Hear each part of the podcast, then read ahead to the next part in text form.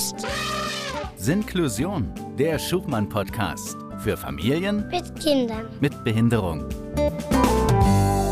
Und wie immer mit Andrea und wie auch immer mit mir, der Cora. Und heute ist unser Gast Dr. Dirk Heinecke. Hallo, Herr Heinecke. Schön, dass Sie heute da sind und mit uns sprechen. Hallo, einen schönen guten Tag. Wir widmen uns in unserem Schuchmann-Podcast immer einer ganz konkreten Frage. Und dieses Mal, was mache ich, wenn mein Kind mit Behinderung Schmerzen hat? Das ist eine Frage, die sich sehr, sehr sicher viele Eltern mit Kindern mit Behinderungen stellen und natürlich auch Angehörige. Und die wollen wir jetzt gerne mit Ihnen zusammen beantworten. Sie sind nämlich Facharzt für Kinder- und Jugendmedizin Neuropädiatrie und als solcher Chefarzt an der Klinik Bavaria in Kreischer. In diesem Rehabilitationszentrum behandeln Sie mit Ihrem Team Kinder, Jugendliche und junge Erwachsene, die an einer akuten Verletzung, Erkrankung oder chronischen Störung des Nervensystems oder der Muskulatur leiden. Und leider spielt ja dann in diesem Zusammenhang auch das Thema Schmerz sicherlich eine Rolle. Und ähm, deshalb ist es, glaube ich, am Anfang erst einmal wichtig für Eltern, überhaupt den Schmerz zu erkennen. Das ist bei Kindern mit einer Behinderung ja gar nicht so einfach. Was ist denn da Ihrer Erfahrung nach die Problematik? Sie haben völlig recht. Also die Schmerzerfassung gerade in dieser Patientengruppe ist eine sehr komplexe Angelegenheit und ja, sie erfordert immer wieder auch ein neues, sehr differenziertes, ja fast manchmal kriminalistisches Herangehen. Die Schmerzwahrnehmung unterliegt ja bestimmten biologischen Abläufen, bestimmten Regeln, so kann man das sagen. Wir haben äh, überall in unserem Körper kleine Messfühler, wir nennen sie in der Medizinsprache Rezeptoren, die uns eben einen Zustand melden, wenn dieser eine Gefahr darstellt, zum Beispiel eine Entzündung oder ein unangenehmes Druckereignis. Und wenn das dann über das Nervensystem der Arme und Beine in das Rückenmark und das Gehirn geleitet wird, dann entstehen dort die Schmerzwahrnehmungen. Und nun haben wir zwei Dinge zu beachten. Das eine ist, dass es sich bei dem Nervensystem des Kindes ja noch um ein Organ handelt, was sich in der Entwicklung befindet.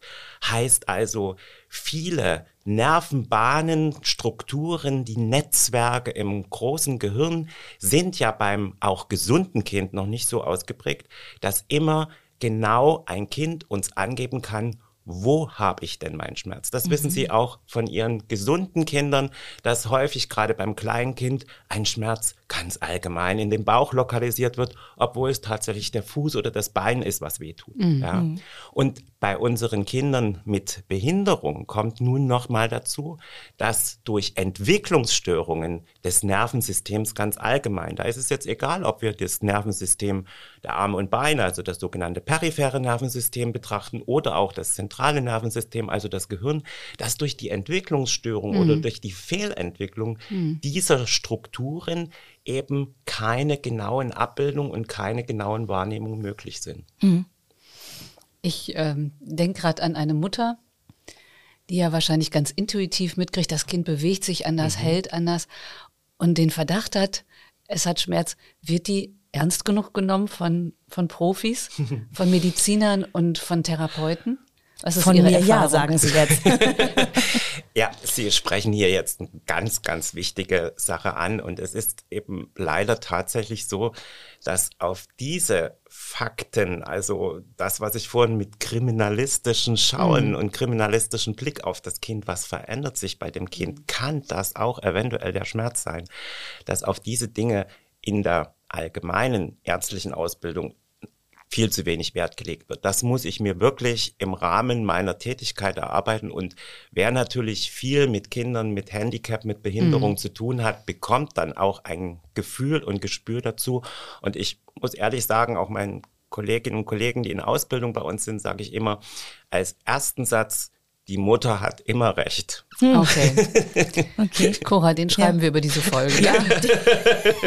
Das, Sie, Sie, Sie sagen ja eben auch, oder haben ja eben auch gerade erklärt, bei einem gesunden Kind, das kann zumindest ja einen Schmerz ausdrücken, Mhm. kommunizieren. genau. Das ist ja bei ähm, Kindern, die eine sehr komplexe Behinderung haben, vielleicht selbst sogar gar nicht mal möglich, dass Ja. sie überhaupt einen Schmerz für sich erkennen und kommunizieren können. Wie kann ich denn da eben Mhm. als Mutter, die ja immer recht hat, äh, dann das eben erkennen? Woran Ja. erkenne ich denn, dass mein Kind Schmerzen Da haben hat? Sie jetzt einen weiteren ganz wichtigen Punkt angesprochen, nämlich bei vielen Kindern mit Handicap kommt dann auch die fehlende Kommunikationsmöglichkeit Mhm. noch hinzu. Und da geht es eben los, dass wir an bestimmten Punkten, die uns das Kind zeigt, festmachen müssen, hier könnte ein Schmerz dahinter stecken. Das sind zum einen objektive Parameter, die ich sehen, die ich messen kann, zum Beispiel Atemfrequenz, vertiefte Atmung, abgeflachte Atmung, Pulsfrequenz, Anstieg, Veränderung der Hautfärbung, Blässe, schweißige Haut, aber eben dann auch Bewegungen und Haltungen, Schonhaltungen, dass ein Kind plötzlich eine Extremität nicht mehr so bewegt, wie es das vorher vielleicht konnte. Das ist ein Zeichen, was man wirklich nicht übersehen sollte. Ne? bis hin eben dann zu Lautäußerungen, die wir sonst in anderen Situationen vom Kind nicht so kennen. Stöhnen, wimmern, schreien oder aber eben auch Veränderung des Verhaltens. Und das ist dann nochmal eine ganz diffizile Sache. Viele Kinder mit schweren Handicaps haben ja auch Auffälligkeiten im Verhalten. Ich will es jetzt wirklich mal bloß Auffälligkeiten nennen, weil der Begriff Verhaltensstörung mich da auch wirklich stört, im wahrsten Sinne des Wortes, weil viele haben gar nicht Möglichkeiten, ihre positiven, aber auch negativen Befindlichkeiten anders auszudrücken als über das Verhalten. Ja. Und äh, sicher haben viele der Eltern, die uns äh, jetzt hören, Kinder, mh, die bestimmte Stereotypien zeigen, die also ähm, ja mit der Hand immer die gleichen Bewegungen machen oder eventuell auch das sogenannte selbstschädigende Verhalten in bestimmten Situationen, wo sie mit der Hand, mit der Faust gegen einen Gegenstand oder die Wand schlagen. Und wenn es dort zur Veränderung des Verhaltens kommt, wenn das plötzlich nicht mehr auftritt, da muss man ganz hellhörig werden. Das ist auch die Schwierigkeit vor allem für Kinder, die in neue Situationen kommen, wo es Schmerzen gibt, also zum Beispiel eine medizinische Prozedur, ein Anpassen eines Hilfsmittels, Ja. ja, äh, wo wir allein nur durch die Veränderung des Verhaltens, ich meine, eine gewisse Grundängstlichkeit, neue Situationen, neue Menschen, die ist ja immer gegeben, ja. Aber wo eine Veränderung des Verhaltens äh, mir anzeigt und die Mutter plötzlich sagt, irgendwas stimmt hier nicht, jetzt macht der das nicht mehr, dann müssen wir auch an den Schmerz denken, ja. Also dieses, diese Verhaltensänderung auch von schwerst geistig behinderten Kindern ist manchmal das einzige Zeichen. Wir sehen keinen Herzfrequenzanstieg, keine Atemfrequenzveränderung. Sie können uns nicht Aua sagen, ja. Und das ist so das Wichtigste. Was ja eigentlich paradox ist, ne? gerade wenn Sie von selbstständigem Verhalten sprechen, Hm? denkt man ja normalerweise, ach Mensch, vielleicht geht's besser, ähm, dass das Kind es nicht mehr hat. Ne? Und dann zu denken, Mhm. Ja, nein, da ist genau, vielleicht ein Schmerz genau. da. Das Also ist ja das etwas, ist- das kriegt man erstmal gar nicht zusammen. Das, das ist wirklich Mhm. ein ganz wichtiger Grundsatz. Und deshalb sagen wir auch in der äh, Kinderschmerzmedizin, das Teamwissen brauche ich zunächst erstmal, um das Kind einzuschätzen. Das heißt, ich muss auch, wenn ich so ein Kind behandle, mir von denen, die immer mit dem Kind zusammen sind, die Eltern oder wenn es sich um ein Kind äh, in einer Einrichtung handelt, das Betreuerteam, erstmal erläutern lassen, wie ist denn das Kind normalerweise? Wie ist denn das Kind von seinen Verhaltensweisen und so weiter, um dann das zu erkennen. Und da gibt's dann auch schöne ähm, Ratings, schöne Skalen, wo man das dann also auch im zum Beispiel stationären medizinischen Betrieb ähm, erfassen kann. Aber ich brauche erstmal das Vorwissen, sonst ordne ich vielleicht ein Verhalten ganz falsch ein. Also in, in meinem Leben ist das meiste, was ich an Schmerzen sehe, wenn Orthesen nicht so gut passen. Und da erlebe ich halt immer, wir sind auf der Suche nach dem roten Fleck. Ne, wenn die Orthese drückt und man sieht es an der Haut. Und was ich jetzt gerade verstanden habe, ist, seid vorsichtiger und guckt euch nicht nur das an, wo die Orthese sitzt, sondern auch ähm, das ganze Verhalten des Kindes.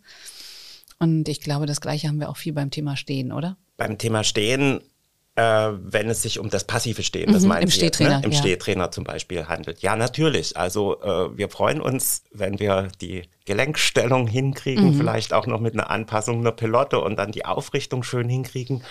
Aber bitte, wir müssen ins Gesicht des Kindes gucken. Mhm. Oder was macht denn das Kind hat's denn noch Blickkontakt oder wendet's den Kopf von uns weg, obwohl es plötzlich so groß ist, wie wir es haben wollen. Ne? Mhm. Also das ist ja immer das, das Ziel, oh, du bist ja jetzt ganz groß und wir sind jetzt auf Augenhöhe und du kannst mhm. ja jetzt plötzlich die Welt ganz anders sehen und das Kind guckt uns nicht mehr mhm. an. Da ist was, mhm. da ist was nicht in mhm. Ordnung. Ne? Allein so eine kleine Verhaltensweise. Und wenn Sie herausgefunden haben, zusammen als Team mhm. mit den Eltern, mit, dem, mit der Praxis zusammen, dass ein Kind Schmerzen hat und wie fangen Sie an, das zu lokalisieren? Wo wissen Sie, wo kommt denn jetzt der Schmerz mhm. her, damit Sie dann eben auch die Lösung finden können? Natürlich ist es situationsabhängig. Mhm. Ich meine, was nochmal ganz wichtig auch ist, äh, immer mit zu bedenken und bitte äh, weisen Sie da auch Ihre Ärzte mit drauf hin. Das ist, denke ich, mhm. auch ganz wichtig.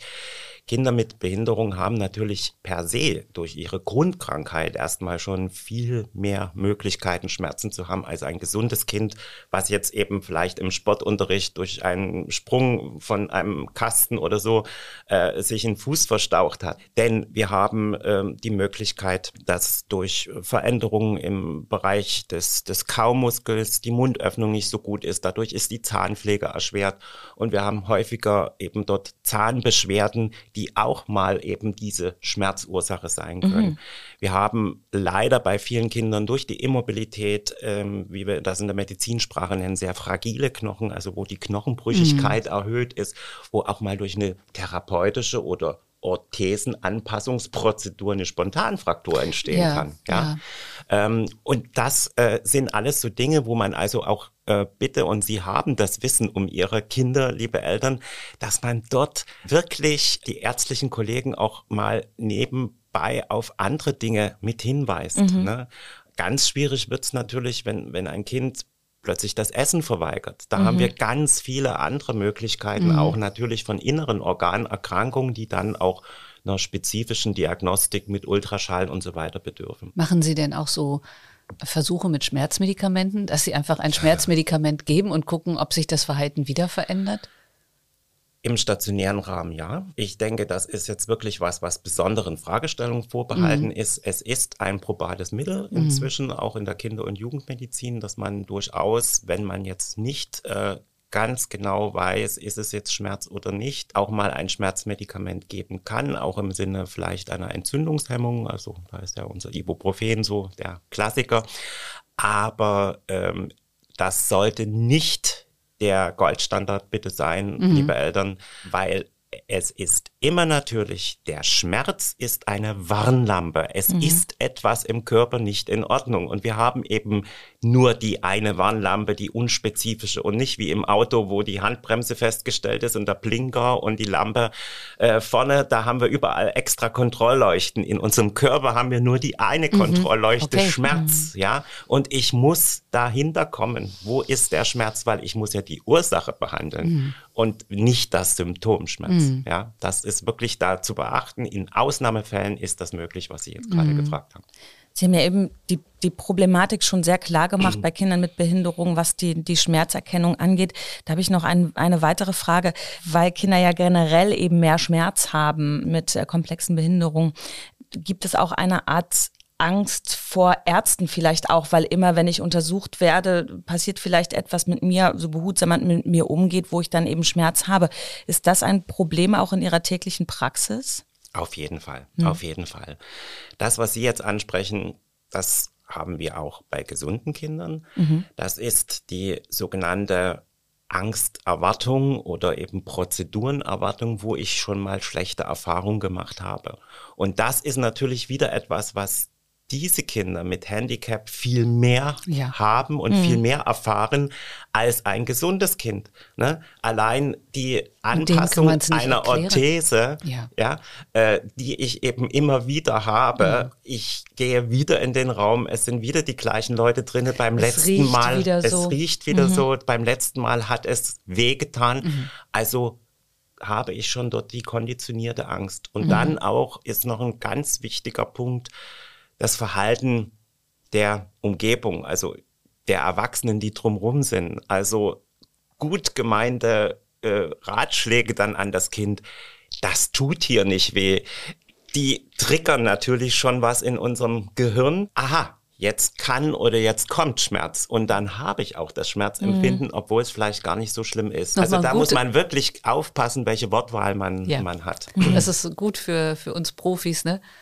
Das tut nicht weh, mhm. ist schon das Wort weh drin mhm. und triggert eigentlich mhm. die Erwartungshaltung. Genau. Naja, und problematisch ist es ja, wenn es ein falsches Versprechen ist, dann vertraue ich ja auch nicht. Das mehr. kommt hinzu. Ah, ja. Mhm. Also was kann ich denn dann als Eltern vielleicht äh, tun? Also wir haben die Problematik, glaube ich, wirklich klar umrissen. Jetzt schauen wir doch mal, wie könnten, können Eltern unterstützen, wie können wir Lösungen für diese, diese Probleme bekommen? Vielleicht einfach mal ganz konkret zu diesem Thema Angst. Wie kann ich denn mit meinem Kind möglichst erstmal zum, zum Arzt gehen oder zur Orthesenanpassung, ohne dass mein Kind schon diese erwartete Angst vor Schmerz hat? Mhm.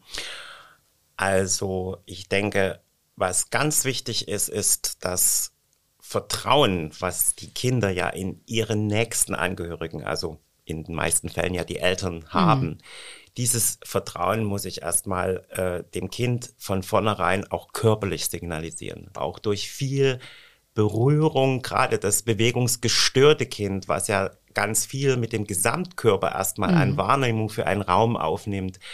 Da ist es auch ganz wichtig, wie wird für so eine Prozedur, bleiben wir mal bei der Orthesenanpassung oder bei einer ärztlichen Untersuchung, wie wird das Kind positioniert? Mhm. Eben nicht einfach auf eine Liege legen, wo gar keine Wahrnehmung ist. Ich gucke an die Decke und da ist, wenn das Kind das sieht, äh, plötzlich etwas was ich es gar nicht einordnen kann. Mhm. Die Lampen sind dort in die Decke eingelassen, was mhm. es von zu Hause nicht kennt und so. Sondern dieses Vertraute, der Schoß der Mutter erstmal, mhm. über Berührung, ganz vorsichtig über die Hände äh, äh des Untersuchers oder des äh, Therapeuten oder äh, Reha-Technikers, erstmal diesen Kontakt aufstellen, Zeit nehmen, eine ruhige Sprache verwenden, mhm. keine mhm. Aufregung, selbst wenn man aufgeregt ist vor einer mhm. Prozedur. Also ich mache sehr viel Botulinumtoxin-Therapien, die natürlich unangenehm sind, natürlich in Sedierung, aber im Vorfeld, ich zwinge mich zur Ruhe, mhm. dass ich auch Ruhe ausstrahle, obwohl mhm. ich aufgeregt mhm. bin bei jeder dieser Prozeduren, ja. Mhm. Und dann natürlich auch vertraute Gegenstände, vertraute Spielzeuge, mhm ich sage jetzt mal im weitesten Sinne, Hilfsmittel mitnehmen. Also wir haben inzwischen sehr, sehr gute Erfahrungen mit den kleinen Tablets, wo dann auch während mhm. solcher Prozeduren kleine Trickfilme, die die Kinder mögen, laufen. Mhm. Oder allein die Musik, ne, bei sehbehinderten Kindern, die sehr, ja, sehr schön auch auf Musik, auf Geräusche reagieren. Das ist, denke ich, was, wo man erstmal eine Vorbereitung schaffen kann, aber natürlich, wir können nicht den Schmerz damit wegzaubern. Mm, mm, mm. Also auf deine Frage, Cora, die Eltern sollen da wieder auf sich selber hören und mitnehmen, was es den Kindern leicht macht und mhm. auch ähm, ausstrahlen, die brauchen das jetzt, damit es hier gut wird und bitte macht's langsam. Mhm. Wir brauchen ein bisschen länger Auf als jeden Fall. alle anderen. Mhm. Und das einfordern auch. Mhm. Ja. Wir haben eben besprochen, wie man vielleicht diese, diese Angst nehmen kann, aber den Schmerz, haben Sie gesagt, können Sie nicht nehmen. Wodurch könnte man denn den Schmerz nehmen? Es gibt ja medikamentöse Methoden und nicht medikamentöse Methoden. Vielleicht können wir auf beides noch einmal mhm. eingehen, vielleicht erstmal auf die nicht medikamentösen okay. Methoden. Also Schmerz bei Kindern mit motorischen Handicaps und da denken wir vielleicht als allererstes so an Bewegungsstörungen wie Spastik, wo ja allein durch die Muskelanspannung schon Schmerzen entstehen. Da ist es natürlich ganz wichtig, dass wir äh, bei den Kindern auf eine adäquate Lagerung achten, dass wir durch physio, ergotherapeutische, aber auch manualtherapeutische Maßnahmen auf den Spannungszustand äh, Einfluss nehmen und äh, lassen Sie sich, liebe Eltern, da auch anleiten, weil in der Praxis, in der Therapiesituation das vielleicht ganz gut gelingt, aber sie haben dann den Rest des Tages, mhm. das Kind zu positionieren, zu lagern. Da mhm. ist natürlich auch ganz wichtig, wie sitzt das Kind in einem Rollstuhl, in einem Buggy. Mhm. Äh, das heißt also, auch dort muss ich zur Schmerzminimierung oder Vermeidung, was ja unser Ziel ist, gute Anpassungen machen, die ganz individuell zugeschnitten sind. Auch das wieder ein Thema, wo liebe Eltern und liebe Reha-Techniker, wir natürlich immer auch eine Hürde äh, haben, was die Kostenträger betrifft, aber die Individualität der Anpassung mhm. ist gerade bei diesen Kindern das A und O, auch für die Schmerzprophylaxe. Absolut. Ja? Nicht Absolut. nur für die Motorik, nicht nur für die Mhm.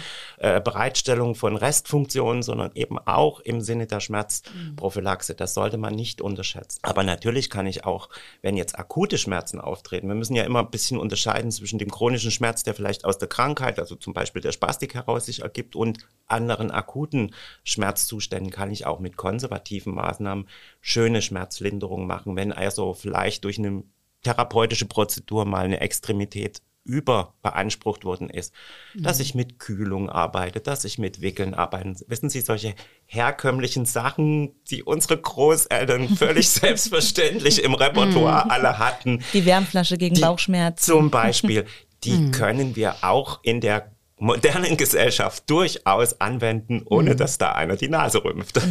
Also quasi mit der Mutter- und Vaterliebe einfach. Genau. Naja, und Ja, ja, eben mit auch, den ja. altbekannten herkömmlichen Dingen, ja.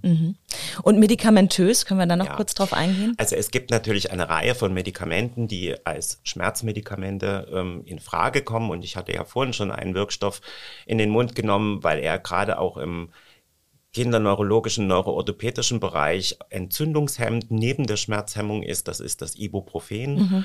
Ähm, wobei eben auch dort ganz wichtig Nebenwirkungen zu beachten sind. Und Kinder mit Behinderung haben auch andere Baustellen, nicht nur das Nervensystem. Das heißt also, bitte lassen Sie sich da auch beraten, wann ist das Ibuprofen äh, gut und als Dauermedikation Achtung, Ausrufezeichen. Der Magen. Ne? Na, nicht bloß der Magen. Mhm, okay. Und äh, es gibt natürlich spezifische Schmerzmedikamente, die für bestimmte Schmerzarten in Frage kommen. Also wenn es sich zum Beispiel um einen Nervenschmerz handelt, haben wir andere Medikamente noch im Portfolio. Und es gibt natürlich auch Medikamente, die auf die Ursachen etwas einwirken können. Also denken wir zum Beispiel an die ganzen Medikamente, die die Spastik versuchen zu lindern. Auch das wird dann im Sinne der Schmerzmedizin mit angewendet. Und bei schwerstbehinderten Kindern ist das häufig auch erstmal der erste Ansatzpunkt, dass ich antispastisch gut das Kind behandle und einstelle. Und da gibt's ja eine Reihe von Medikamenten, die sicher auch äh, einige der Kinder äh, bekommen, wo uns die Eltern zuhören ähm, die in unterschiedlicher Form als Tabletten, als Säfte oder auch sogar als äh, Medikamente über eine Pumpe direkt in, den, in das Hirnwasser appliziert werden können. Und wir haben auch da aus der traditionellen Medizin mh, inzwischen ein paar neue Ansätze, gerade bei Kindern mit schweren Dystonenveränderungen, das sind Bewegungsstörungen, wo es zu ständigen Verdrehungen der Extremitäten und Verkrampfung der Muskulatur kommt. Dort kann man durchaus auch mal mit dem Spezialisten über einen Therapieversuch mit einem medizinischen Cannabispräparat äh, sprechen. Also die, die Problematik ist erkannt. Ich glaube, das wussten die Eltern, die uns zuhören. Und ich denke aber, wir haben jetzt auch ein paar Ansätze und vor allem den Ansatz noch einmal, ihr als Angehörige, ihr als Eltern, ihr kennt euer Kind und fordert das ein, fordert die Zeit ein, fordert die, die, die Schmerzlinderung ein und lasst euch nicht, das haben wir immer wieder, Andrea, lasst Immer euch wieder. nicht abwimmeln, wenn ihr das Gefühl habt, dass irgendetwas mit eurem Kind ist. Ganz richtig. Herr Dr. Heinecke, vielen herzlichen Dank für die ganzen Informationen, für die Einblicke, die praktischen Tipps, die Sie uns heute gegeben haben. Und liebe Hörerinnen, liebe Hörer, damit verabschieden wir uns. Wenn euch ein weiteres Thema umtreibt, dann schreibt uns doch einfach, welches das ist, an podcast.schuchmann.de. Wir freuen uns über Themenvorschläge, über Feedback. Und dann sagen wir nur noch, hört doch beim nächsten Mal wieder rein. Tschüss. Auf Wiederhören. Tschüss.